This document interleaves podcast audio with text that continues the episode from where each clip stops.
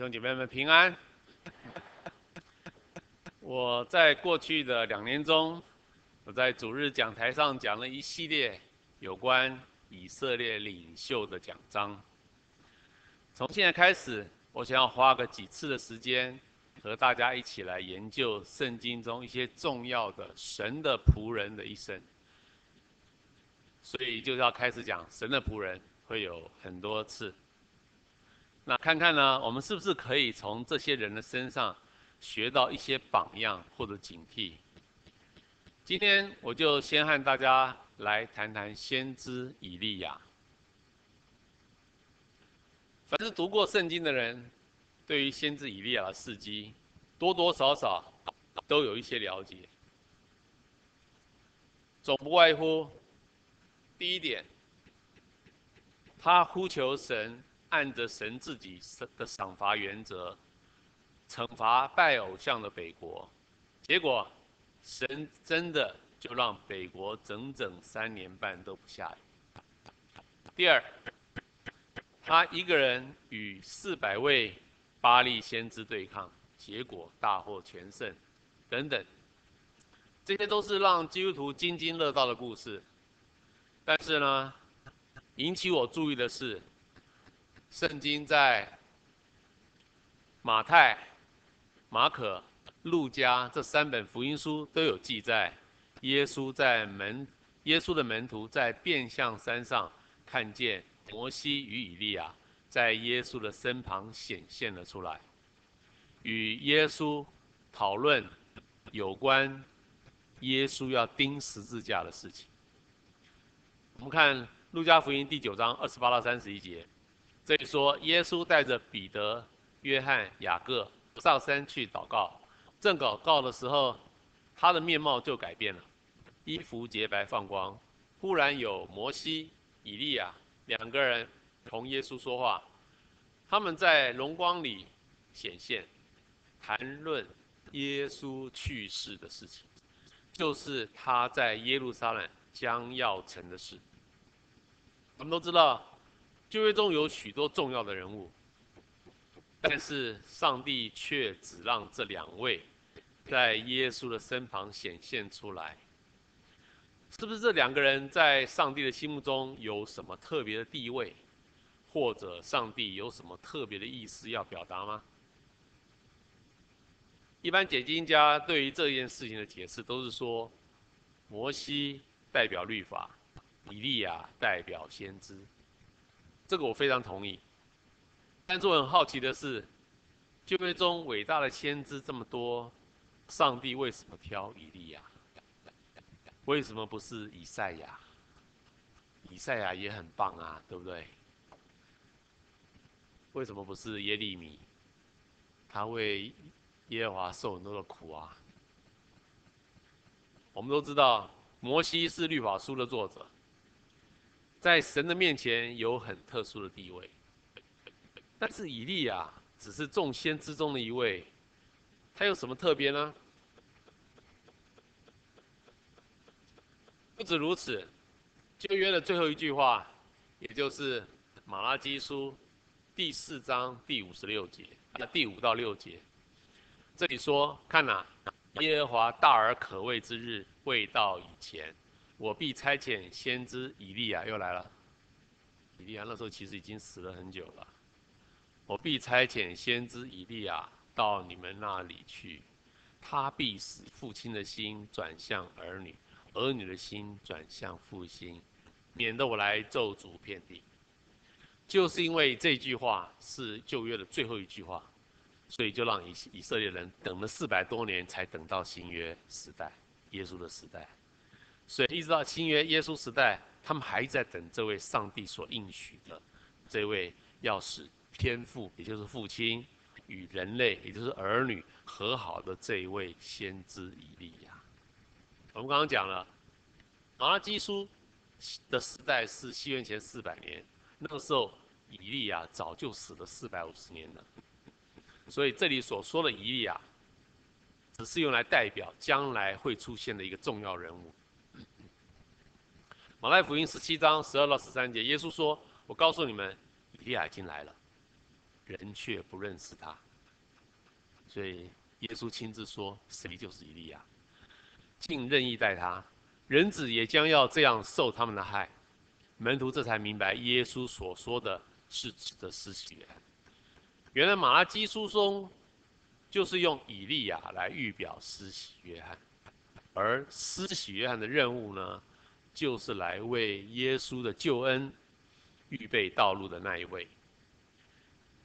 这个施洗约翰呢，他在旷野传讲悔改的信息，在约旦河替悔改的人施洗。为了要预备人的心来接受主耶稣的救恩，所以他是预备人心，使人可以与天父和好的那一位先知以利亚。这样就明白马拉基书在讲的是什么意思。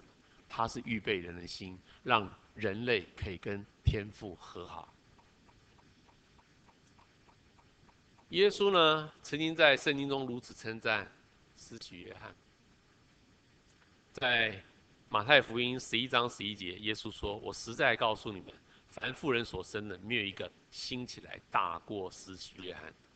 所以，施洗约翰在耶稣心目中的重要性，由此可见一斑。而上帝呢，却用以利亚来预表这位重要的施洗约翰，就可见以利亚在上帝心目中有一样重要的分量。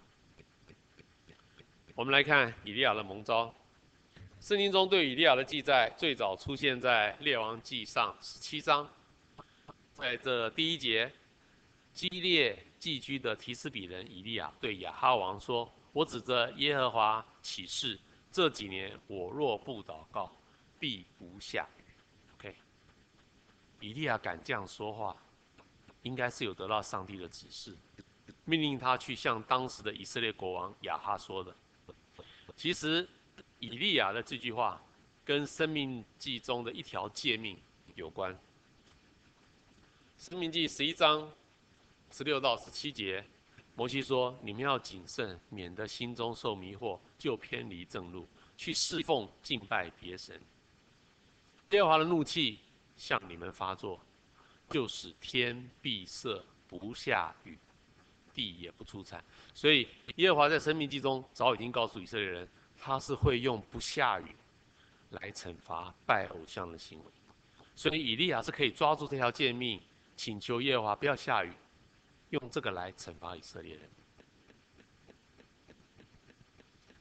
列王记上十七章二到六二到十六节，耶和华的话临到以利亚说：“你去，藏在基利溪旁，你要喝那溪里的水，我已吩咐乌鸦在那里供养你。”于是以利亚去住在基利溪旁，乌鸦早晚给他叼饼和肉来。过了些日子，溪水就干了。耶和华的话临到他说：“你起身往西顿的撒勒法去，我已吩咐那里一个寡妇来供养你。”以利亚就起身往撒勒法去，见到有一个寡妇在那里捡柴，以利亚呼叫他说：“也求你拿点饼来给我。”他说：“我没有饼啊，坛内只有一把面，瓶里只有一点油。”以利亚对他说：“不要惧怕，因为耶和华如此说：坛内的面必不减少，瓶里的油必不短缺。”妇人就照着以利亚的话去洗。他和他家中的人并以利亚吃了许多日子，坛内的面果不减少，瓶里的油也不短缺。这很奇怪啊！上帝要以利亚去跟巴力先知对决的之前，才让他经历这些事情。啊，耶和华要以利亚先后靠无法掌控的乌鸦和穷寡妇来供应他的食物，有没有？有没有点？有没有？有点奇怪？其实这两件事情，都是对以利亚信心非常大的考验跟磨练。大家设身处地的想一下，叫你每天在人迹罕至的一个深山里面，等着乌鸦来叼食物给你，每天叼两次，早餐一次，晚餐一次。当你在等待乌鸦的时候，肚子饿得半死，你会怎么想？你会不会想说乌鸦会来吗？乌鸦他又听不懂人的讲话，他昨天的确有来，今天早上还会来吗？好了，吃过早餐之后，等到天快黑了，他还会来吗？又开始饿了。每天在等待，每天在看上帝的应许有没有实现，你会不动摇吗？你会不担心吗？假如你是正常的人，你会担心，跟以利亚一样，我相信以利亚也是会担心的。可是每天还是等到了乌鸦叼取的食物，这是一个什么经历？然后呢，叫你去投靠一个连自己都养不养不活的一个穷寡妇。你真的有信心？你每天吃光了那个面跟油都吃光了哦，明天又会变出油跟面来。你你不担心吗？有没有觉得很奇怪？上帝是掌管天地上帝，对不对？他为什么？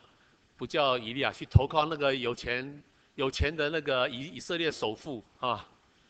他不能掌控以色列首富吗？当然可以啊，他可以可以找到一个最爱主的、爱主的人里面的最有钱那个人。他说：“你去，你要好好善待我这位忠心的以利亚。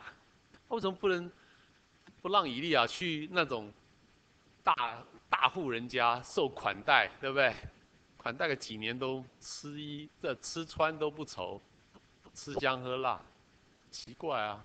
为什么不善待一下以利亚，让他去投靠那个穷寡妇，每天只能吃一样味道的饼跟油？那么奇怪啊！他是故意苦待他，是不是？当然，上帝可以让他去投靠一个很有钱的人。他偏偏就叫他去投靠那个穷寡妇。上帝是故意这样安排，他就是为了要操练以利亚的信心。每天都吃完了，看你以利亚心中作何感想？他跟我们一样是人啊，他一样会担心啊，到底明天会不会真的上帝应许的油跟那个面都又再出现？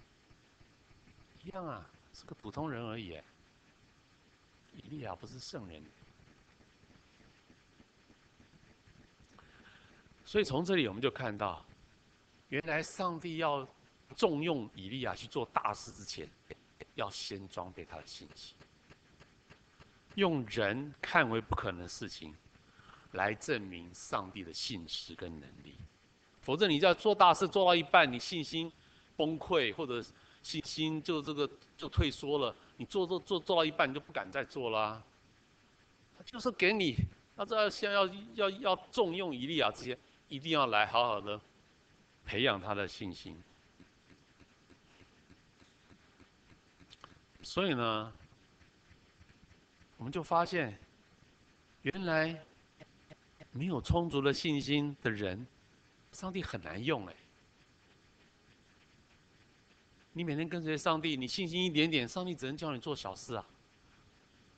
你信心很大，上帝可以用你做大事，因为你相信成就的事情不是你在做，是上帝在做。那个成就事情是上帝，你信不信他能够成就？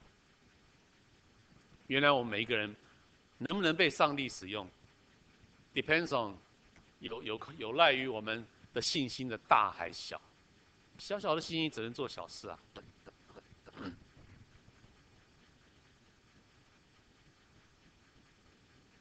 我们再来看十七章十七到二十四节，这边继续写哈，说这事以后寡妇的儿子病了，病得甚重，以至于身无气息。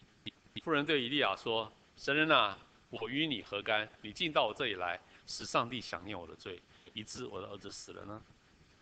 以利亚对他说：“把你儿子交给我。”以利亚就从妇人怀中将孩子接过来，求告耶和华说：“我的上帝啊，我寄居在这寡妇的家里。”你就降祸于他，使他的儿子死了吗？以利亚三次伏在孩子的身上，求告耶和华。耶和华应允以利亚的话，孩子的灵魂仍入他的身体，他就活了。以利亚将孩子交给他母亲。妇人对以利亚说：“现在我知道你是神人，耶和华借你口所说的话是真的。所以呢，让寡妇的儿子从死里复活这件事情，对以利亚信心更是一个很大的激励。你想想看，以利亚祷告，就让一个人死里复活，哎，假如你是以利亚，你经历这件事情，你是怎样的一个兴奋呢？经历这么大的神迹，祷告，这个死掉的人就活起来。哇！上帝把这样的神迹让以利亚来行，哎。所以你就可以想象，这三年上帝怎样培养以利亚的信心。经过了三年信心的磨练，神才让以利亚去面对更大的挑战。以利亚经历了前面两段经文所说的这些神迹，我们不难想象，这个时候的以利亚，他的信心正处于巅峰状态。所以他才敢主动跑去见很想要杀他的亚哈王。亚哈王总就放话啦，说：“以利亚，你不要让我见到，你见到我，你就是那天就是你的，你这个被斩首之日。”早就知道了，所以以利亚平常是躲着他，以免遭逢这个不幸，对不对？结果现在三年之后。他的信心在巅峰状态之下，上帝说去找雅哈，他就去。他绝对不会像哈拿一样，上帝说往东，他就往西。啊，约拿，对不起，约拿，他说往东，就往西。他就乖乖去，他知道冒着生命危险，可能去见到亚哈也不听他讲话，就把他给杀了，有可能。但他信心够。所以要有足够心才能做事啊！没有信心做什么？看到亚哈就发抖了，就觉得上帝保护不了我。所以对上帝的信心是上帝能不能用我们的一个关键。连以利亚这么优秀的一个先知，都还要培养他的信心，才能做事啊！我们来看以利亚对抗巴力先知的记载，在。列王记上十八章一到二十四节，到了第三年，亚哈见了以利亚，就说：“使以色列遭灾的，就是你吗？”以利亚说：“使以色列遭灾的，不是我，乃是你和你父家，因为你们离弃耶和华的诫命，去随从巴力。现在，你当差遣人，招聚以色列众人和。”侍奉巴力的那四百五十个先知，使他们都上加密山去见我。亚哈就差遣人招聚以色列众人和先知，都上哈密山。以利亚对众民说：“你们心持二意，要到何时呢？若耶和华是上帝，就当顺从耶和华；若巴力是上帝，就当顺从巴力。”啊，以利亚说他们是心持二意。什么叫心持二意？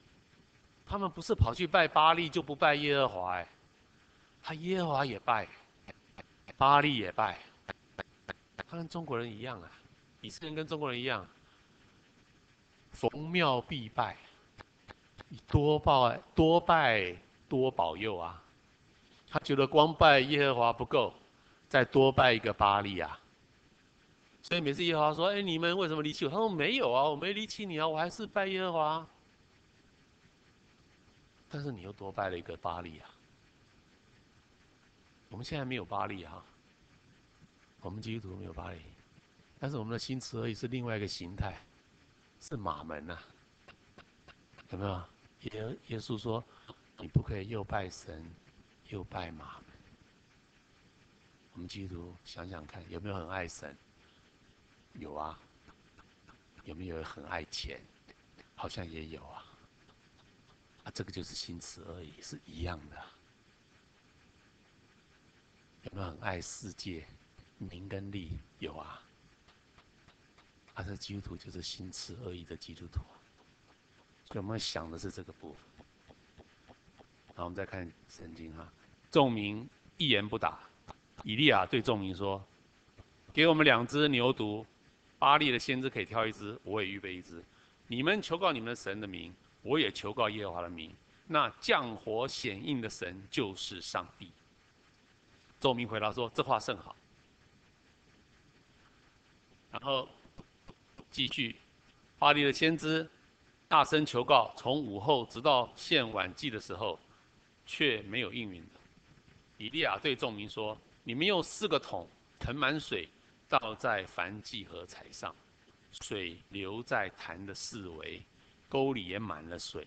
这都是要证明耶和华降火是真实的降火，不是偶然大自然闪电就把火点燃了。要证明是不可能是大自然的，而是来自于耶和华真正降火。”先知以利亚近前来说：“耶和华，求你今日使这民知道你耶和华是上帝。”于是耶和华降下火来，烧尽凡祭，又烧干沟里的水。众民看见了，就伏伏在地，说：“耶和华是上帝，耶和华是上帝。”以利亚对他们说：“拿住巴力的先知。”众人就拿住他们，到基顺河边，在那里杀了他们，四百多个人都杀掉了。这是很大的一件事。这段经文记载以利亚为上帝打了一场漂亮的大胜仗。以利亚在亚哈王、巴力先知以及众百姓面前证明了耶和华才是真神。我相信，我相信当时所有在场的人亲眼看到这么明显的证据，都没话可说的被说服。包括亚哈王在内，所以他才会按照以利亚，所以他们还才会按照以利亚的指示，将巴力的先知全部杀光。你不要忘了，他们以前是拜巴力的哦，他们很尊敬巴力的先知啊。看到这样的一个神迹之后，他们整个就改变，去杀巴力的先知。亚哈王自己也没有出面阻止杀巴力先知的事情。你不要忘了，巴力先知都是以色列百姓哦。这是国王哦，有人要杀你的百姓，杀四百多个人哦，他没有阻止啊，所以显然亚哈是被说服。所以既然大家都顺服了上帝，上帝就让以利亚知道，他要降下大雨来结束北国人民缺水的苦难。在十八章四十一到四十六节，以利亚对亚哈说。你现在可以上去吃喝，因为有多余的响声了。然后就上去吃喝。以利亚上了迦密山顶，对仆人说：“你上去向海观看。”仆人就上去观看，说：“没有什么啊。”他说：“你再去观看。”如此七次，第七次仆人说：“我看见有一小片云从海里上来，不过像人的手掌那么大。”以利亚说：“ 你上去告诉亚哈，当套车下去，免得被雨。”阻挡。霎时间，天阴风云黑暗，降下大雨。亚哈就坐车往耶斯列去了。耶和华的灵降在以利亚身上，他就束上腰，奔在亚哈前头，直到耶斯列的城门。所以你看，现在亚哈王对以利亚完全是言听计从。以利亚叫他上去吃，他就上去吃了；叫他搭车去避雨，他就搭车去避雨，完全没有任何反抗。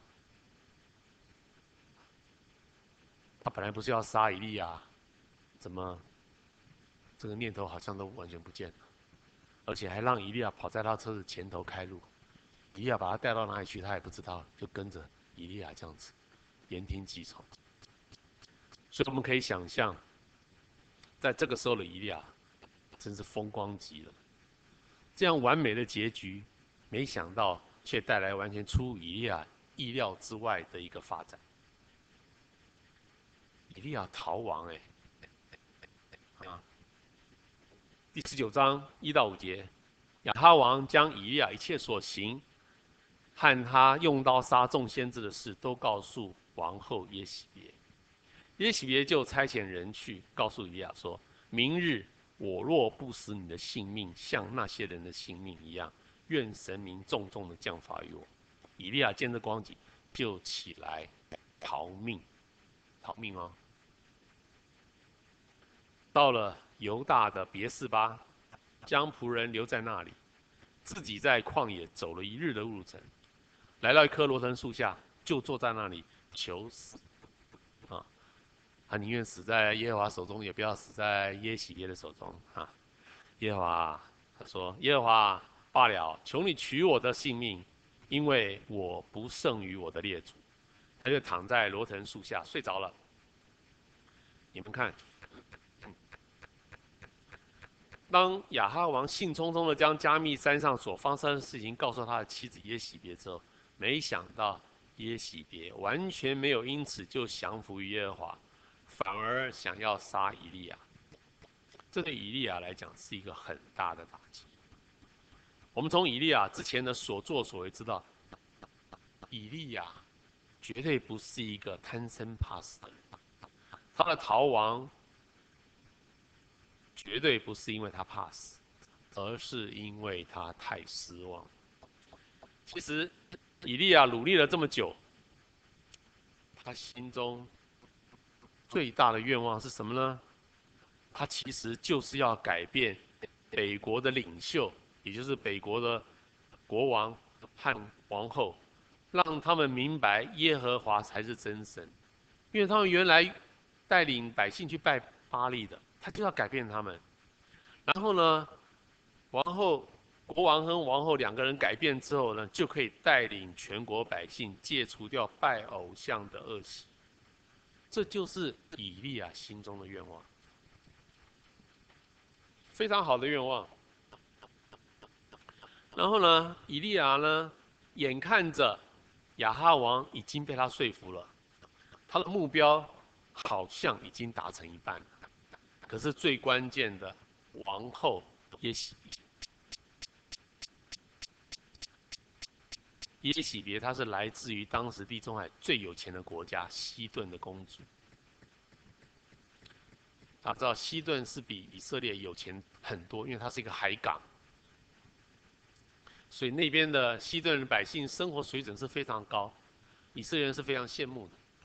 所以西顿的公主来到一个落后的以色列。他教导百姓说：“你们要去拜巴力，你就能够过跟我们西顿一样富足的生活。人都是往文明的比较高的地方、比较富足的地方学习、崇拜，所以人民就跟着耶洗别去拜巴黎，因为他们羡慕西顿的人。所以呢，耶洗别。”也是引诱以色列百姓去拜偶像的罪魁祸首。这个耶洗别呢，他就是以利亚最希望改变的一个。没想到耶洗别的反应竟然是要杀以利亚，这让以利亚满心的期望完全的落空了，让他进入一种万念俱灰的情绪当中。所以呢，在一天之内，以利亚从原来的信心满满。突然之间就转变成为极端的沮丧。不要忘了，以利亚是一个普通人，他也有情绪的。他这样的沮丧的情绪呢，让他不但对上帝失去了信心，连对自己的能力都否定了。因为他在这里讲：“我不胜于我的列祖。”有没有？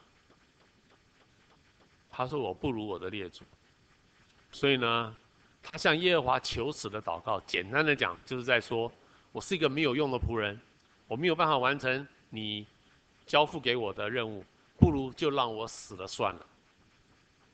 简单讲就是这样子。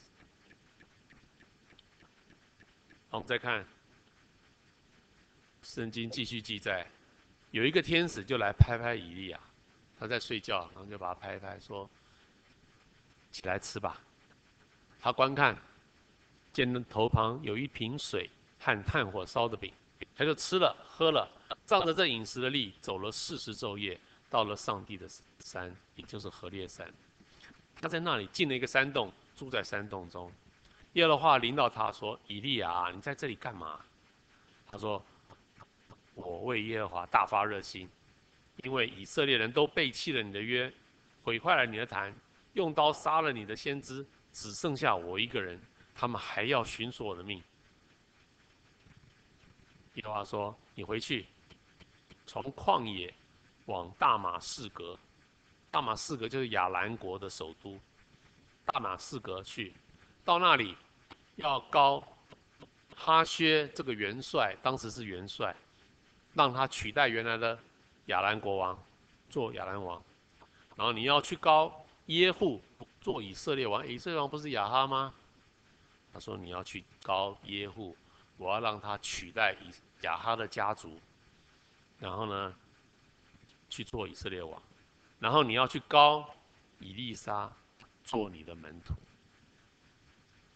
做先知接续你，啊，然后呢，我在以色列人中，为自己有留下七千个人是没有向巴力屈膝的。所以，我们从这段经文看到，以利亚花了四十天，从以色列慢慢的走到西奈半岛南端的何烈山，也就是西奈山，然后在一个山洞中住了下来。在这段日子里面，这四十天里面，耶和华很耐心的等待以利亚的情绪平复下来。完全没有责备他，因为上帝可以体会他的心情跟痛苦。但是，很显然，上帝并不同意以利亚这种自暴自弃的情绪拖得太久，浪费自己的生命在没完没了的哀怨当中。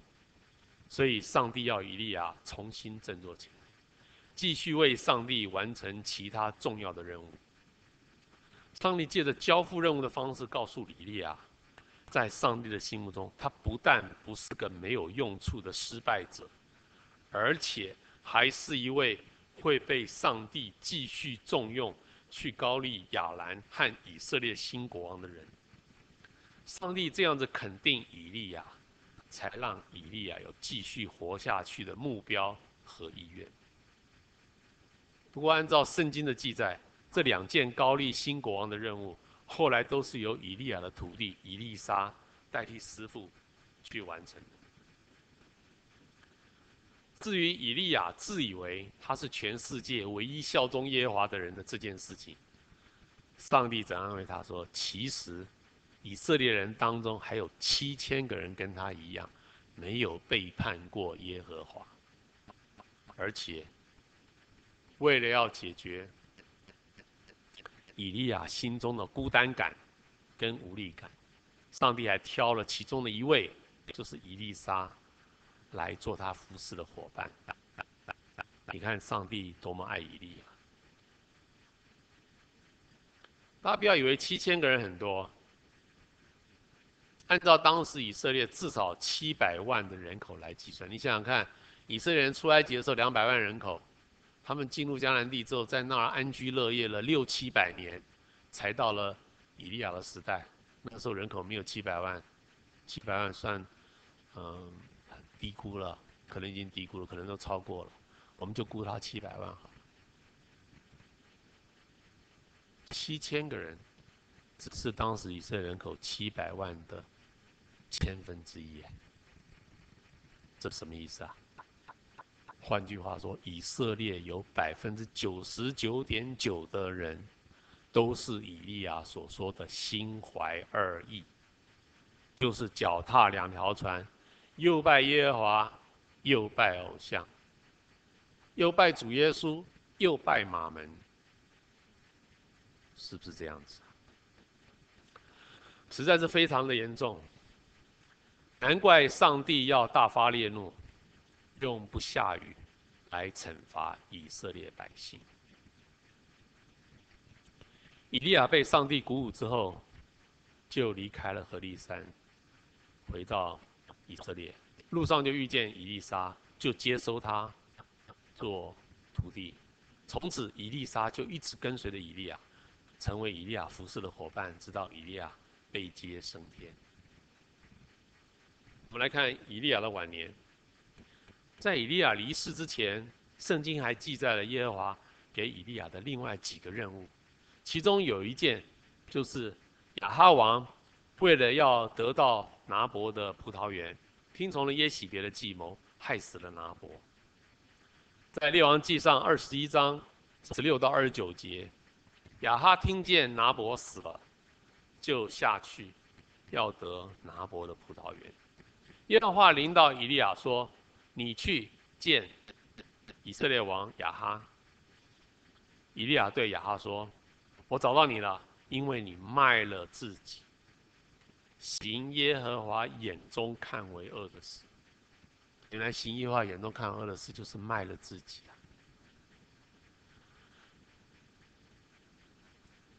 耶和华说：“我必使灾祸临到你，凡属你的男丁，都从以色列中剪除。”耶和华也说：“狗在耶斯列的外郭必吃耶洗别的肉，凡属亚哈的人，死在城中的必被狗吃，死在田野的必被空中的鸟吃。”亚哈听见这话，就撕裂衣服，进食，身穿麻布，睡卧也穿着麻布，并且缓缓而行。耶和华的话临到以利亚说：“亚哈在我面前这样自卑，你看见了吗？”因为他在我面前自卑，他还在世的时候，我就不降这个祸；要等到他的儿子的时候，我才会降这个祸到他的家。上帝是洞察人心的神，上帝不会弄错的。上帝一定是看到亚哈王这一次是真心的悔改，所以上帝才会将这些惩罚延到他死后才发生。亚哈王在。晚年的时候会这么真心的悔改，我认为与当初他在加密山上亲眼目睹上帝借着以利亚所做的事情是有关的。因为他在那一次加密山上的事情的时候，他亲眼看到上帝的真实，所以他心中已经有这样一个底，他相信上帝是真实。然后呢，到他晚年的时候，以利亚来告诉他，他的家族将来要遭遇的这个处罚。他才会真心的悔改。所以呢，以利亚的辛苦努力，并不是白白浪费时间的。以利亚看到国王的悔改，当时心里一定非常的感动。上帝也告诉以利亚，王后耶洗别因为始终不肯悔改，最后是会遭到非常严厉的惩罚的。这也让以利亚再次看到上帝的公平与公义。这段经文所记载的惩罚，后来在亚哈的儿子约兰做王的第十二年，也就是亚哈死了以后十二年才发生。那怎么发生呢？就是耶户被以利沙膏为以色列王之后，耶户就为神大发热心，就把刚才所讲的。统统都做了，就是耶户把亚哈家的男丁和耶洗别全部杀光，这个是记载在圣经的列王列王志列王记下九到第十章。然后在列王记下二章一到十八节，这里又讲耶和华要用旋风接以利亚升天的时候，以利亚对以利沙说：“耶和华差遣我往约旦河去。”你可以在这里等候。以利沙说：“我必不离开你。”于是二人一同前往。二人在约旦河边站住，忽然有火车火马将两个人隔开，以利亚就乘旋风升天去了。住在耶利哥的先知们，他们在对面就看到这一景，看到以利亚，哎，突然被一个一个旋风接到天上去了，他就。对以利沙说：“仆人们，这里有五十个壮士，求你容他们去寻找你师父，或者耶和华的灵将他提起来，投在某山某谷。”伊丽莎说：“不是这样子，你不必了，不必打发人去了。他是被接到天上去，他不相信。他说、啊：‘这只是一个旋，一个龙卷风，把人卷起来，到时候嗯，人会掉下来的，掉下来去找，一定找得到。’”所以他们就打发五十个人去找了三天，没有找到。然后伊丽莎就在耶利哥那边等他们回来，他们就对他们说：“我岂不是跟你们讲过不必去吗？”所以耶利哥的先知是不相信以 以利亚被接到天上，他以为是一个龙卷风把人卷上去，到时候就会掉下来，一定找得到，结果找不到。所以呢，以利亚是直接被上帝接到天上去，他没有经历。并没有经历一般人所需要经历的病痛跟死亡的过程，所以这对以利亚来讲是一件非常蒙福的事情。现在我们来看，我们从以利亚的一生可以学到些什么功课？首先，不要看自己过于所当看的。以利亚是一位不畏艰辛、勇于承担任务的好仆人。这是我们都应该要学习的地方，但是他因为自以为以色列全国只有他一个人在为上帝努力，以至于他给他自己的责任与重担已经超过他所能承担的，导致他的沮丧是因为他被他自己所设定的无法完成的目标所击垮。原来目标不是上帝给他的，是他自己设的。因为他觉得全全国就只有我一个人在为耶和华努力，所以我败了，整个以色列就完了。上帝说不会，另外还有七千个人还在努力，你不要看自己太伟大。所以他那么沮丧。假如你觉得我是团队中的一员。我不行，还有别人，你就不会那么沮丧啊。就是你给自己看自己太伟大，给自己设一个根本不是自己可以完成的目标，就垮了，才会有那个沮丧的过程啊。这是许多侍奉神的人很容易犯的错误，常常忘记上帝才是整件事情的主人啊。我们只是帮上帝在打工的仆人啊，我们并不需要为整件事情的发展和结局来负责。哎，这个发展和结局都是上帝在带领的。上帝允许耶洗别不听，OK 吗？你非要耶洗别听才行吗？以利亚，你这样想法对吗？有没有去问过上帝？我们认为啊，这个让耶洗别改变当然是对的，这是人的想法。如果我们不自量力的反客为主，想代替上帝去扛责任，如果事情进展得很顺利就罢了，啊，耶洗别刚好悔改，就没事。但是如果事情的进展不如预期的时候，常常就会对当事人造成很大的压力，最后的结果就是把自己压垮。上帝并不希望他的仆人被压垮，何必设一个达不到、自己做不到的目标，然后最后就自暴自弃，就自己垮了。上帝说：“你在干嘛？我在山洞那么久干嘛？出来，还有别的事情要做。”结果原来是自己把自己打垮。过度有责任感，或者过度高估自己的角色。其实是有点自我膨胀的现象，对自己，但对整件事情都没有好处，而且很可能会因为太自以为是，而反而妨害了上帝的旨意跟作为。上帝允许耶洗别心硬啊，心硬到底啊，那最后就是没命啊。这也是一个。大家众目、众人眼睛可以看到的一个惩罚，所以也对后面的以后的人有一个警惕的效果。为什么一定要按照以利亚你所想象的那个那个方法来完成任务呢？罗马书十二章第三节，保罗说：“我凭着所赐我的恩，对你们个人说，不要看自己过于所当看，要照上帝所分给个人信心的大小，看得合乎中道。”所以我们要常常保持一个谦卑的态度，不要看自己过于自己所当看，切莫像以利亚一样，以为自己是教会中唯一的或者最重要的神的仆人。我们也不必将服侍的结果全部往自己的身上揽，我们没有那么伟大。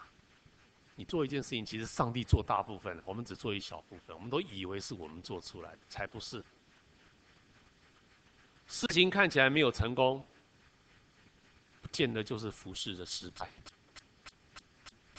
我们不必太功利主义，用世俗的业绩的角度来衡量侍奉的成果。要改变两个人，结果只改变一个，失败；只改变雅哈，老婆没改变，失败。这是业绩啊！人的重点常常是事情有没有完成，可是上帝的重点通常是在这个过程中有没有人被改变。上帝的重点是人，他才不在乎事情。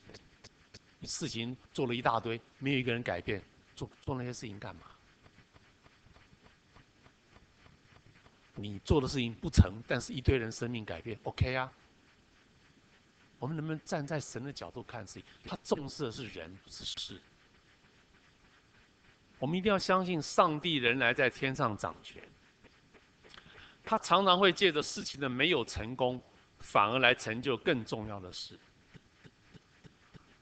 让人因为遭到挫折而生命改变，让以利亚。因为挫折而生命改变，或者让心硬的人，就是耶洗别得到该有的惩罚。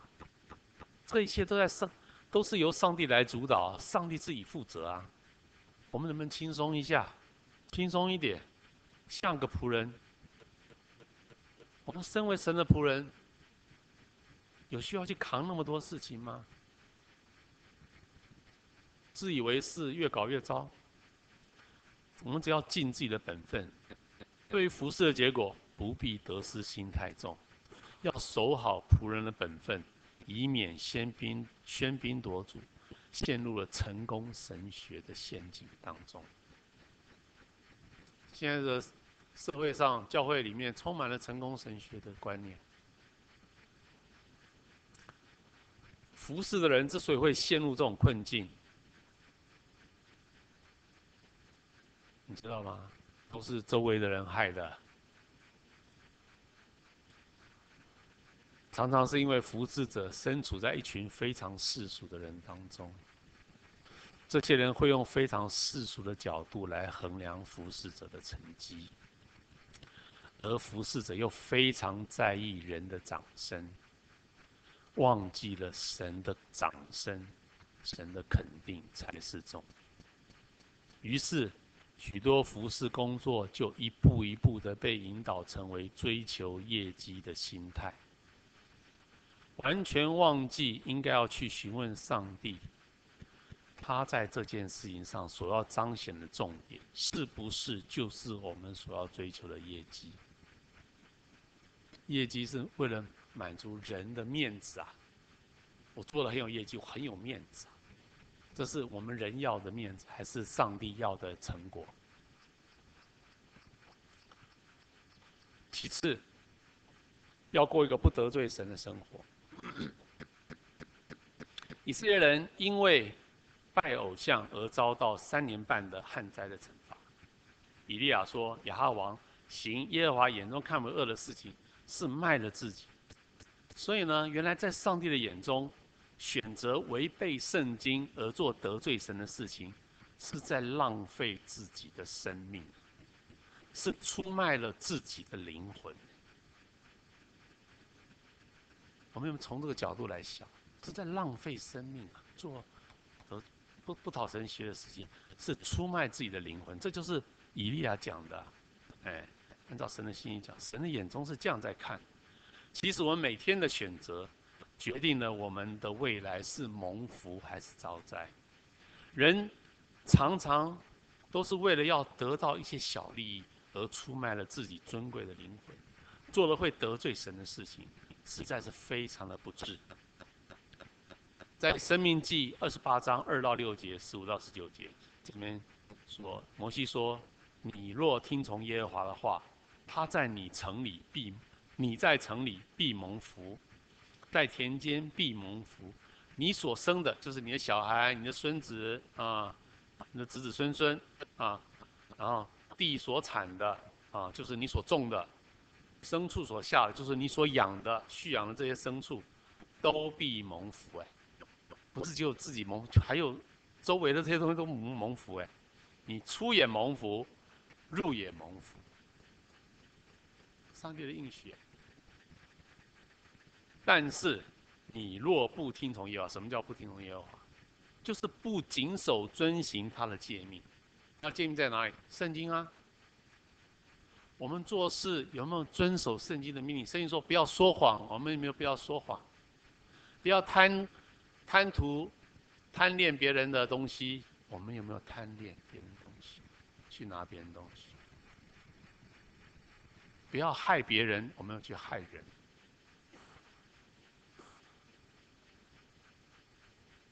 假如我们不听，所以说你在城里必受咒诅，在田间也必受咒诅。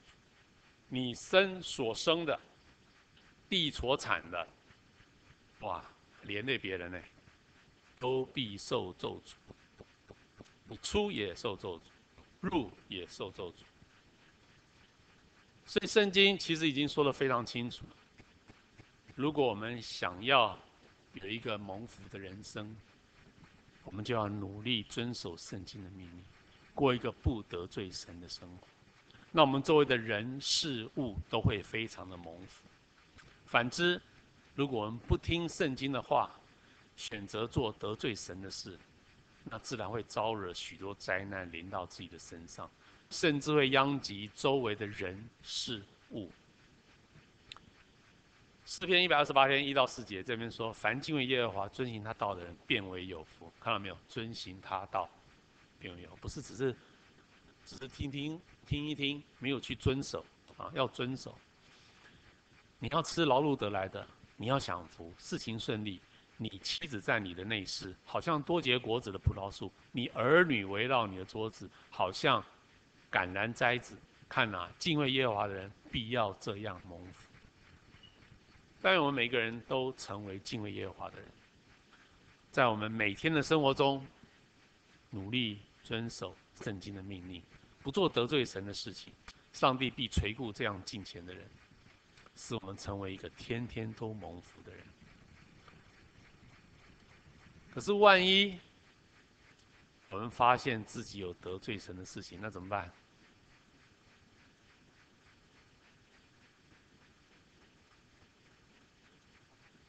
我们该做的，就是赶快向上帝真心的认罪悔改，不是只有认罪哦，要悔改哦，生命要改变哦。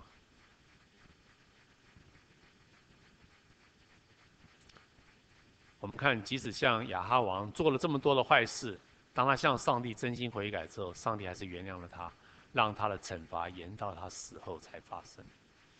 这个让我们明白。圣经在诗篇五十一篇十七节所说的：“忧伤痛悔的心，神必不轻看。”我们一起祷告。亲爱的天父，谢谢你这么爱我们，这么看重我们每一个人的灵魂，愿意接纳我们每一个忧伤痛悔的心。也谢谢你赐下宝贵的圣经，让我们学习，使我们能够明白真理，能够明白你的心意。就求主，你来帮助我们。教导我们成为一个敬畏你的仆人，我们都愿意被你使用，成为你赐福给众人的管道。就求你赐给我们一颗单纯爱上帝的心，不要被世界的名利所引诱去犯罪，不要看自己过于自己所当看的，使我们都能够谦卑顺服你的旨意，成为你合用的器皿。亲爱的天父，谢谢你这么爱我们，常常赐福给我们。我们这样感谢、祷告、侍奉主耶稣基督的名求，阿门。